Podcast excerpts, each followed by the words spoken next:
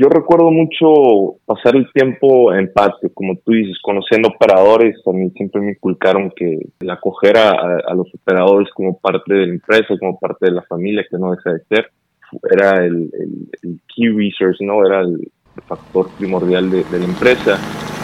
Transpodcast, el podcast de transporte.mx.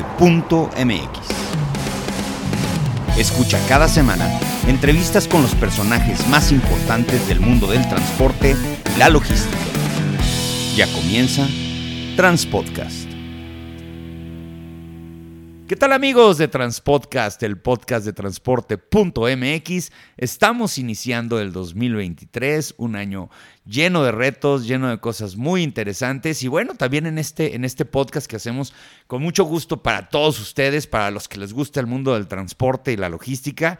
Hoy vamos a tener un episodio muy interesante con una persona joven, con una persona con nuevas ideas, que viene de, ya de tres generaciones de transportistas. Y vamos a tener del otro lado de la línea a Víctor Eguía Vildósola de Transportes Comandos. Víctor, ¿cómo estás?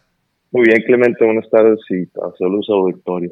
Pues qué gusto, qué gusto que puedas tomar la llamada. Te tocó ser el primero de este 2023. Y bueno, ahora sí nos va a tocar hablar entre colegas. Obviamente yo te comentaba en el previo, yo soy de una generación pues más arriba que la tuya, no me siento de los grandes transportistas, sino de los intermedios.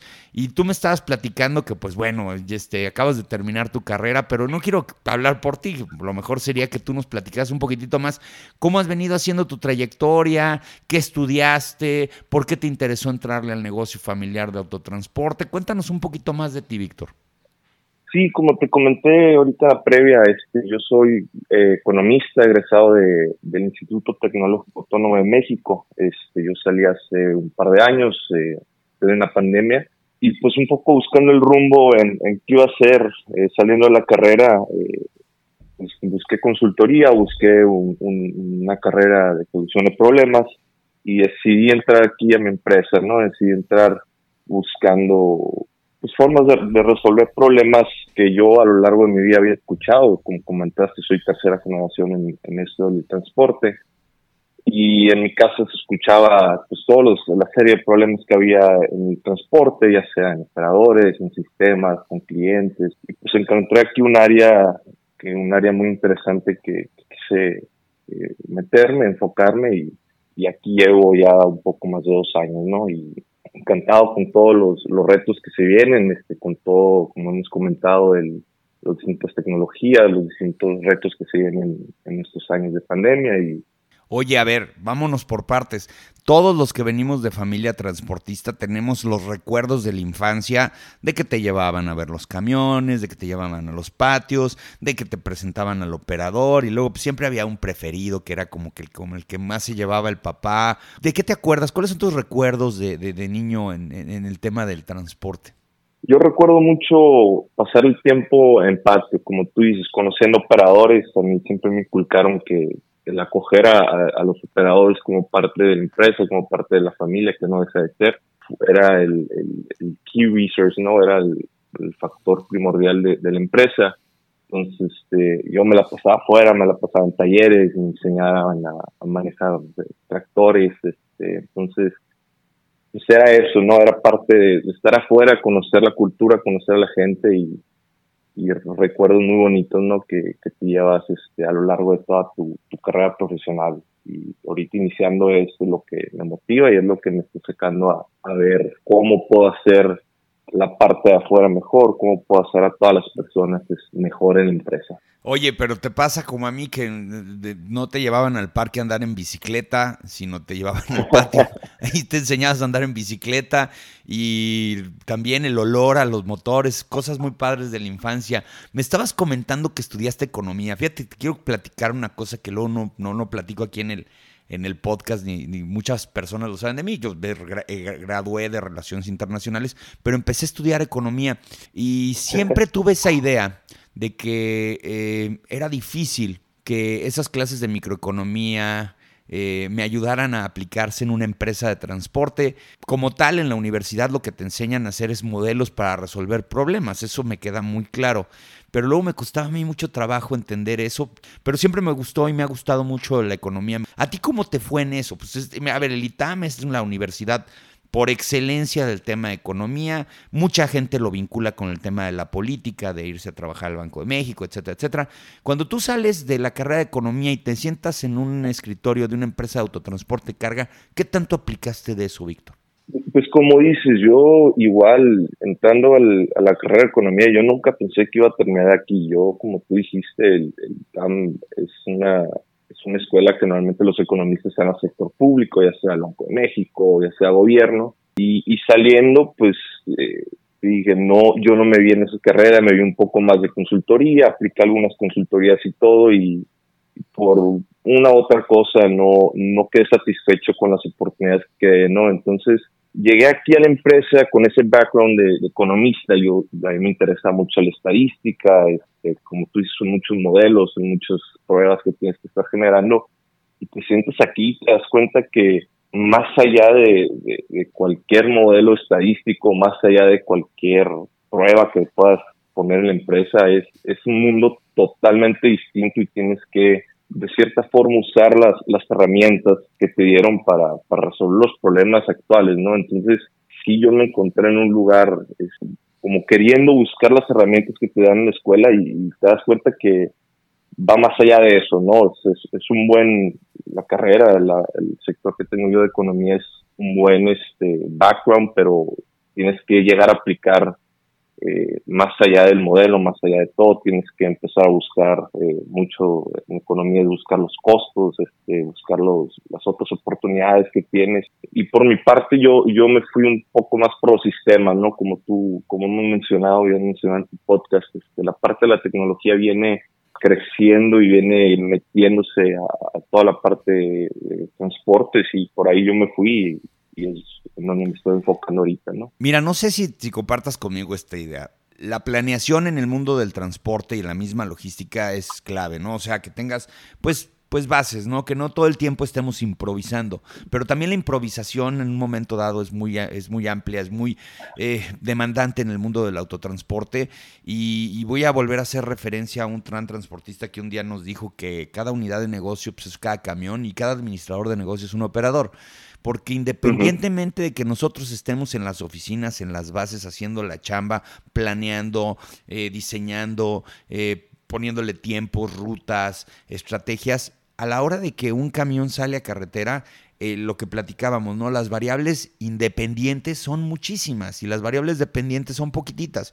Yo no sé si a ti te ha pasado en estos dos años que estás haciendo un modelo de negocio, que te has dado cuenta de que pues sí la planeación es muy buena, te ayuda mucho, pero cuando llegas al mundo de la ejecución, pues todo puede cambiar, puedes tener pues un manual, un book, un, un librito para ver todo lo que puede suceder, pero sin embargo siempre todos los días este negocio te va dando una, un aprendizaje nuevo que no siempre puedes aplicar tú, sino que lo tienen que aplicar todas las personas de la organización, ¿no?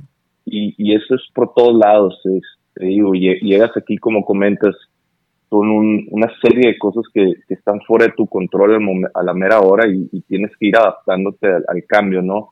Y el, el, back office, lo que es todas las cartas portes, este, toda la parte de facturación, ya son muy automáticas, ya es muy rutinario, pero la parte de, manejo de operadores, este, tiempos de descarga, tratos con clientes, ya es un poco más este, al azar y tienes que estar pues, muy atento y tener un equipo que esté preparado para, para atender a sus necesidades.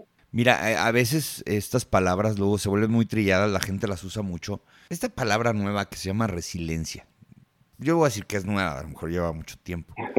Este, yo, yo me he dado cuenta de, cómo la necesitamos en el transporte, porque cada cliente es un mundo diferente, es un negocio diferente. Podrías tener una empresa por, por cada cliente, porque eh, antes nosotros como empresas de transporte estábamos acostumbrados a hacer como trenes, ¿no? Salen a las 10 de la noche y llegan a las 6 de la mañana y lo que haya que se meta y ya no es así.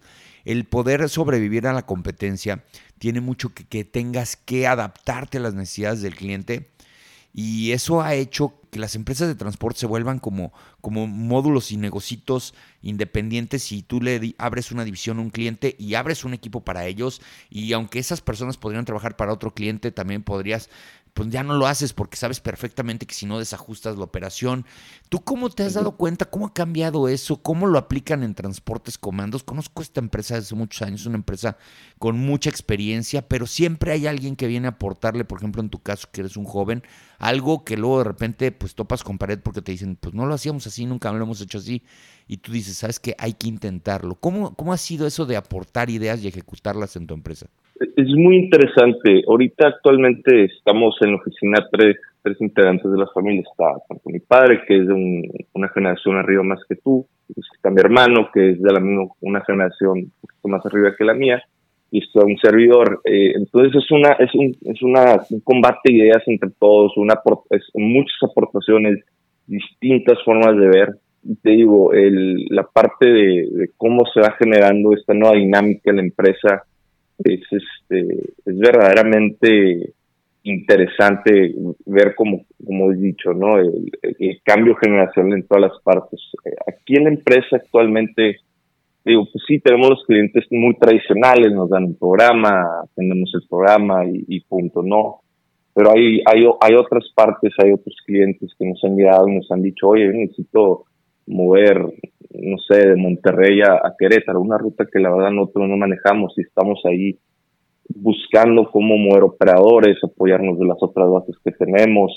Estamos buscando la forma que sí, y eso es algo que, siempre me, inculcó mi padre, ¿no? El, no busques solamente qué es lo que tienes ahorita, es un poco de, a futuro, de, de a dónde más puedes ir, de cómo puedes aprovechar la infraestructura que actualmente tenemos y movernos, ¿no? Hemos, hemos hecho errores, claro, pero hemos acertado en otros y, creo que es ahorita parte de, de, este crecimiento y la oportunidad que se genera. Este, mi papá me hablaba que hace 30 años el transporte está dominado por, por, los, por los clientes en el que ellos dictaban las rutas, ellos dictaban los, las tarifas, ellos dictaban básicamente lo que el transportista iba a hacer. Y yo me meto en una etapa del transporte en la cual es completamente al revés, en el cual el transportista tiene la oportunidad de crecer, tiene la oportunidad de buscar rutas que, antes no le favorecían, un poco el juego de la tarifa ya le puede favorecer. Eh, ahorita hay una sobre, sobre demanda de, transporte y tienes esas oportunidades únicas en, en buscar que sí, que no, y, cómo, es, y cómo hacemos aquí, la hacemos, pues obviamente está toda la parte de los números, ver que sí, como la parte fundamental tiene que salir, ¿no? El, viaje redondo el que llegar, pero ahorita más que nada es, buscar dónde sí y dónde y hacia dónde te quieres estar moviendo, ¿no? Ahora, pasa, te pasa igual que a mí. Yo lo que más me llamó la atención en la empresa de transporte cuando, cuando llegué, que yo por temporaditas trabajaba, ¿no? En los veranos, cuando no habían clases, luego me regresaba a Puebla y estudié la carrera, luego regresaba a León, a las oficinas, todo el rollo. Y cuando llegué realmente ya de tiempo completo, yo creo que lo que más me aboqué fue el tema tecnológico. Y estuve en un momento interesante, porque era el 2000, donde se podían aplicar muchas cosas. Y, era el mundo del GPS en aquel entonces, lo platicábamos en el previo. Y me acuerdo yo de enseñarle a mi papá cómo funcionaba un GPS, cómo podemos ver en un mapa un camión y poder abrir un micrófono y hablar con el operador a distancia y saber a qué hora se paró, en dónde se paró. Eso fue un cambio generacional, un cambio tecnológico que ayudó mucho al transporte. Tú me comentabas que estás viendo también temas de tecnología. ¿Qué es lo que más te llama la atención ahorita de lo que ves en tecnología en materia de transporte? A lo mejor por parte de la telemetría, a lo mejor por parte de los mismos camiones, los motores, las computadoras. Antes los motores eran 100% mecánicos, no tenían manera de saber qué es lo que estaba pasando adentro. ¿Qué es lo que más te llama a ti la atención hoy por hoy de este tema? A mí el tema de tecnología, eh, lo que más me llama es, la parte del Big Data, ¿no? El, cómo podemos usar toda la información que tenemos para, para beneficiar a la empresa. Hay una cantidad de información rondando por toda la empresa y tenemos que tener una forma fácil y manejable de entenderla, ¿no? Como tú dices, este, a mi papá también le tocó la parte de los GPS y, fue un groundbreaking idea, ¿no? Y ahorita lo, lo que nos toca o lo que nos está tocando ahorita es adaptar sistemas que puedan eh, agarrar la información de forma automática y, arrojarla de una forma legible, ¿no? Yo llegué aquí y eran muchos Excel divididos en muchas computadoras y pues a mí no me funcionaba la verdad que estar preguntando por Excel, estar preguntando por otra cosa y, creo que ese es el siguiente paso de esta industria, este, el poder agarrar toda esa información y, ponerla en una plataforma que, sea legible, que sea entendible para todos y no estés dos horas en un Excel tratando de buscar una información relevante, ¿no? Que necesitas en cinco minutos. Entonces, yo creo que la parte que más me interesó fue esa, el, ver cómo juntar agarrar la información y, ponerla en, pantalla. Otra, otra tecnología que hemos visto que ha funcionado mucho es la parte de, la, de las cámaras. Eh, es, otro, es otra gran herramienta que, hemos este, he visto, hemos instalado aquí en la, empresa y, y son ese tipo de, de, tecnología que empezamos a, incorporar que, que, nos estaba, que nos estaba interesando y funcionando. Ahora, Víctor, bueno, tú estudiaste tu carrera en la Ciudad de México, estás actualmente en Monterrey, pero originario eres de Mexicali. Y pasa con, con ese tema este, de, de, ser fronterizo, y más estando a un lado de California, que tienes también mucha manera de hacer un benchmarking con lo que está pasando en Estados Unidos. Ustedes son una empresa pues basada en Mexicali, en la, en, en la frontera, y obviamente la interacción con California es obligatoria. ¿Ahí qué onda? ¿Ahí qué has visto? ¿Qué es lo que de repente volteas y dices, nos falta hacer mucho de lo que están haciendo en California, en Estados Unidos, esto sí me lo traería, esto no. Yo veo muchos transportistas que quieren hacer el, brinco a los Estados Unidos y se dan cuenta de que allá sí hay normas, sí hay reglas, sí hay leyes, eh, y luego eso es lo que les cuesta trabajo y se regresan. Me ha pasado ver muchos intentos de transportistas de internacionalizarse a los Estados Unidos y les cuesta trabajo. Tú como fronterizo, lo que has visto, ¿qué es lo que ves que sí nos puede funcionar de lo que hacen en California y luego nos cuesta mucho trabajo generar aquí en México?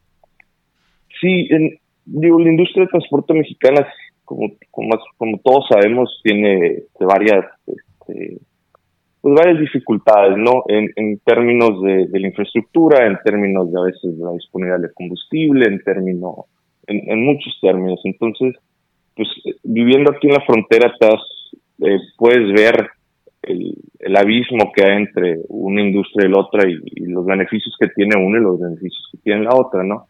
Por ejemplo, en Estados Unidos una parte que a mí me interesa mucho es la parte este, ecológica, la parte de los nuevos motores, este, la parte de tener que integrar eh, vehículos verdes en, tu flota y, creo que sirve ese, ese modelo como un, un preview de lo que va a venir a México, ¿no? Eh, mucho de, la parte de la tecnología, las cámaras, creo que en Estados Unidos ya es algo bastante común, en México apenas lo están incorporando, la parte de los vehículos verdes en, México, en Estados Unidos este, ya están este, promocionando un poco más y México pues eventualmente yo creo que va a llegar. Entonces, como tú dices, ese benchmarking más que decir, va, tenemos que llegar ahorita, es, es a eso y ver cómo podemos empezar a, a crear infraestructura en, en México para llegar a eso, ¿no? Este, eventualmente se dan pues toda la parte legal, toda la parte de infraestructura de, infraestructura de combustibles. Este. Entonces, eh, como comentas, sí es, este, sí es muy importante ver Estados Unidos, sin embargo, el, crecerlo, el, tenerlo en México, creo que es la parte que más, nos, que más me interesa a mí. A ver, bueno, estabas diciendo una cosa muy interesante hace un rato, que era que sí existe una sobredemanda de transporte, es decir, eh, hoy por hoy, lo he platicado yo en algunos otros podcasts, eh, si mi papá viviera y le dijera que los problemas que tenemos los transportistas hoy son la falta de operadores y, el poco abasto que hay de camiones nuevos por el tema que, que, sabemos de la pandemia, los semiconductores, la cadena de suministro, me diría, no es cierto, los problemas del transporte siempre fueron conseguir carga y cobrar.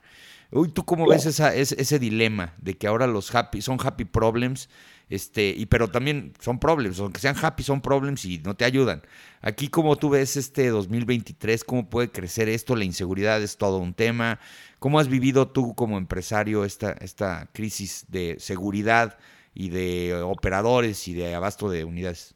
Sí, como dices, son happy problems, sin embargo, no dejan de ser problemas.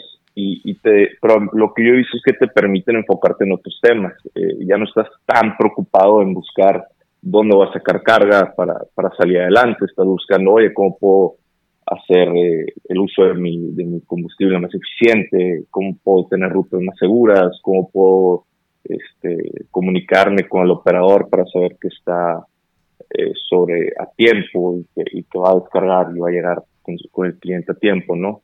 Entonces, este, ¿cómo lo veo yo? Lo veo como una oportunidad no solamente de, de poder mejorar tus procesos, yo creo que el 2023 va a venir con lo mismo, el 22, mucha carga, mucha demanda por el servicio, y, y es el punto donde si puedes eh, separarte un poquito de la operación, hablando como, como dueño de la empresa, y poder atender las otras áreas que tal vez en, en tiempos de crisis no te funcionaban, no podías alimentar, es, el perfecto momento para, para revisar todos tus procesos, revisar toda la tecnología que tienes y prepararte porque eventualmente eh, no todo dura para siempre, ¿no? Y eventualmente esto se va a cambiar y tienes que estar preparado otra vez para los tiempos este, no, tan, no tan benévolos.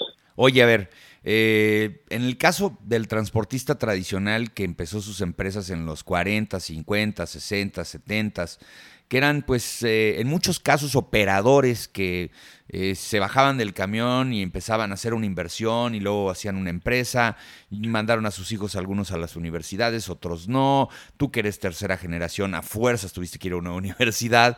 Eh, ¿Sientes que, que hay un área en donde es difícil académicamente aprender en el transporte? de repente no sé si te pase lo mismo que nos pasa a muchos que, cuando salimos de la universidad llegamos a la empresa, eh, nos sentíamos muy vulnerables porque traíamos un título universitario, pero sabíamos muy poco del negocio, aunque estuviéramos desde hace chavitos ahí metidos, pero de repente pues los temas mecánicos son complicados, el tema de andar tapando tranzas o, fregaderas también es complicado porque no estás acostumbrado a tener ese chip de estar alerta de que te vayan a meter goles por un lado por el otro, eh, negociar con, los, con las autoridades, todas esas cosas que luego no ves en la universidad. ¿Dónde sientes que, que, es donde, híjole, nada más en la universidad de la vida se puede aprender estos temas de transporte. ¿Cómo te has sentido, en qué áreas te has sentido un poquito más desprotegido en ese sentido? Sí, ahora sí que todas las cosas que dijiste, ¿no? El, estar el estar buscando dónde, dónde tienes que estar, es, bueno, como dijiste, donde, donde más me costó trabajo fue, fue en esa parte que no funciona en la escuela, obviamente, toda la parte de motores, el trato con operadores, la parte de rutas, como el transporte en sí no tiene un, una carrera o no tiene cursos muy populares que digamos o, fácil, o fáciles de encontrar, eh, pues, no llegas no llegas sabiendo todo, de hecho creo que llegas sabiendo nada, ¿no? Y, te lo dice una persona que lleva escuchando eso toda su vida, el transporte más que nada llevas con llevas esperando que todos los problemas tengan una solución obvia y, no y no llegan, ¿no? Y como tú dices, llegas con un título y dices, ah, tengo muchas capacidades, pero te sientas y, te encuentras de cierta forma perdido en, en, en, dónde vas a empezar. A mí lo que me funcionó mucho es eh, entrarle al ruedo. Eh, como comentas, yo me fui a vivir a Monterrey buscando eh, oportunidades, buscar de dónde podemos crecer, pero pues no llegué y, ya había algo, había una base que, tenía muchas deficiencias y fuimos a arreglarlas.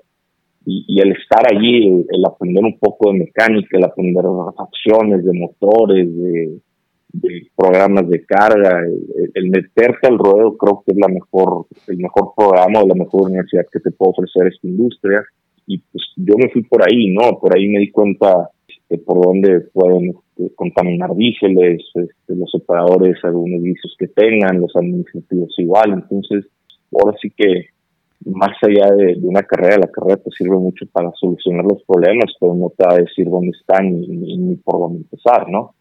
Exactamente, yo me acuerdo que con un profesor de, de microeconomía, exactamente le, saliendo de la clase, le dije, oye, está padrísimo lo que nos enseñaste hoy, yo me dedico al transporte de carga, ¿cómo lo puedo aplicar? Y me dijo, no, no, es que esto no es aplicable así, o sea, esto es, esto es ayudarte a resolver problemas, ya luego cuando veas el problema de verdad vas a ver cómo lo resolviste, pero no es como que saques el librito y le pongas nombre a las variables, funciona de una manera diferente.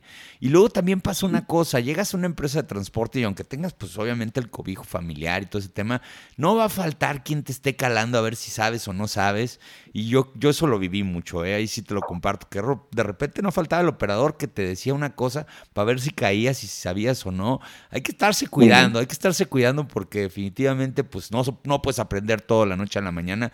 Hay gente que lleva 40, 50 años en el mundo del transporte y todavía no acaba de aprender todo. Y no somos precisamente eh, un ambiente que luego no tiene esas hostilidades, sí las tenemos.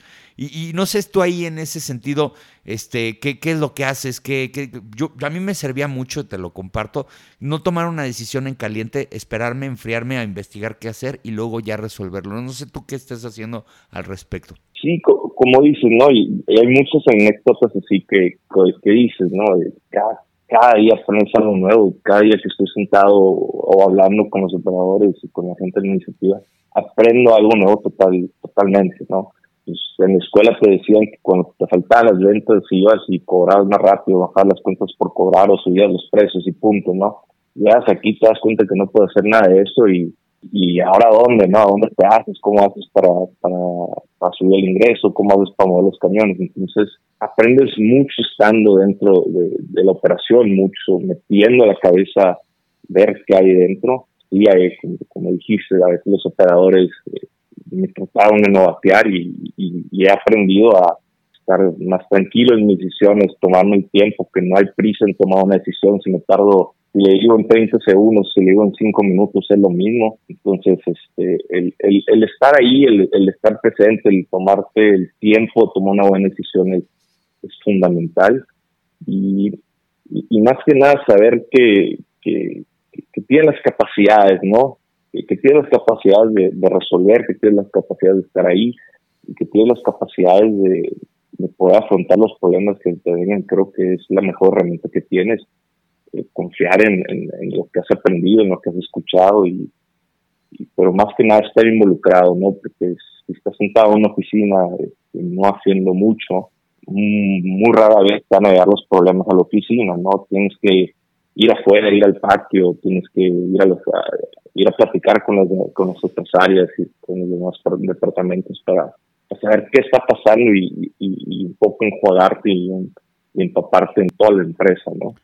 Oye, Víctor, a ver, eh, ya casi por último, ¿tú cómo ves el transporte a futuro? Digo, pues, saliendo de la universidad tienes un mundo por delante para desarrollar eh, con la confianza familiar, este, con la confianza de pues también eh, tener la capacidad de pues a veces cometer ciertos errores y no pasa nada porque todos los cometemos.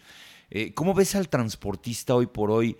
Me refiero al tema de si es, lo ves eh, o ves muchos tipos de transportistas, estará dividido el mundo del transporte entre los que sí empujan a mejorar las cosas, a que hayan mejores clientes. No hay mejores clientes si nosotros no los hacemos. El cliente del transportista también tiene que aprender muchas cosas. Eh, lo platicamos hace ratito con el tema de Estados Unidos. Nosotros pues, nos tardan en cargar, en descargar. Eso no pasa en Estados Unidos. ¿Cómo ves el transporte a futuro? ¿Cómo ves lo que puede funcionar? Ya no tanto desde el punto de vista tecnológico, tecnológico, como, sino como, como negocio. ¿Cómo podemos trascender? ¿Cómo podemos desarrollar un negocio un poquito más, no digo noble, porque nobles no son más que los perros, eh, un, un, negocio un poquito más eh, competitivo desde el punto de vista de que pues este no haya tampoco esa competencia desleal de, de, de, la gente que anda comprando diésel robado. ¿Tú cómo ves ese, ese transporte a futuro? ¿Cómo va a funcionar eh, en, en, en los próximos años, Víctor? Yo veo un panorama de la industria muy optimista. Eh, lo veo con, no sé optimista, lo veo con muchas áreas de oportunidad. Las tomemos o no, pues va a depender de, la gente que esté dentro. El transporte, yo desde que antes lo vi como una industria un poco oscura, oculta, en el sentido de no tienen mucha, de dónde sacar mucha información, este, las, las condiciones de las carreteras, si no te las dicen el operador, eh, no, no, no sabes, este, las rutas donde, donde cargan diésel y todo. Eh, más, a mí, al entrar, me hizo una industria un poco muy, te dije, oscura y, con poca información. ¿Hacia dónde va? Yo creo que un poquito a eso, ¿no? Al que ya nos dimos cuenta qué tan importante es la industria, cómo afecta, cómo, cómo somos el, detrás de cámaras de muchas de las cosas eh, básicas de, las economías. Muchas de las cosas que están pasando en el transporte, y, lo vi mientras escribía mi, mi trabajo de investigación, fue que muchas de las formalidades que se deben de hacer se postergan hasta que hasta que ya verdaderamente afecta a la industria, ¿no? Eh, por ejemplo, el, tema de la entrada del diseluba fue, fue todo un tema, el tema de, meter unidades nuevas para cumplir con las este, nuevas este, regulaciones EPA. Lo que yo he visto del transporte es, es esa prolongación de, no avanzar y creo que tenemos, tenemos que llegar a, brincar esa, esa brecha, ¿no? A, llegar pedirle a estandarizar, a estandarizar y homologarnos. Claro, Claro. Sí, claro. Y, y no solamente las grandes industrias, no, no solamente las grandes empresas.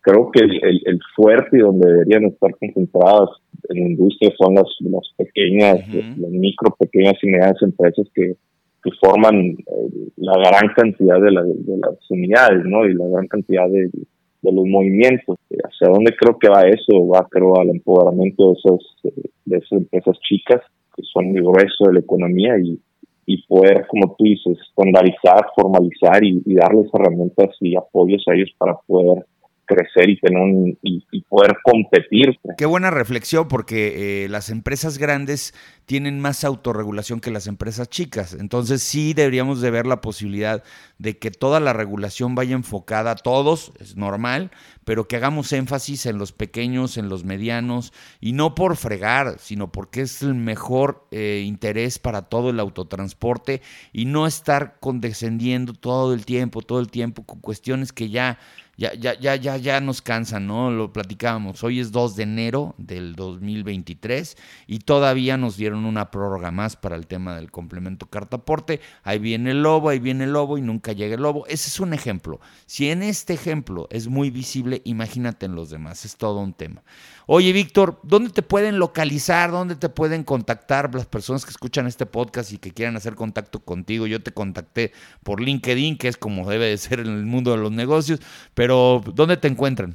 No, eh, a mí me pueden encontrar por medio de mi correo, que es victor.eguía, eh, arroba comandos.mx. Pues qué bueno y qué padre que gente joven que está, están acabando sus carreras se metan al negocio del transporte, que le metan esto nuevo. Es un negocio padrísimo en donde aprendes, sufres, lloras, te ríes y te diviertes. Eh, y bueno, pues muchas gracias por haber estado el día de hoy aquí en Transpodcast platicándonos un poco más acerca de tu experiencia. Gracias, Víctor Eguía. Vildósola de Transportes Comandos, una empresa de muchos años, de mucha tradición y pues con las nuevas generaciones el día de hoy. Muchas gracias por haber tomado la llamada. A ti, Clemente, gracias por recibirme. Y muchas gracias a todos ustedes. Ya saben, la mejor y la mayor información del mundo del transporte la van a encontrar aquí en transporte.mx. Saludos.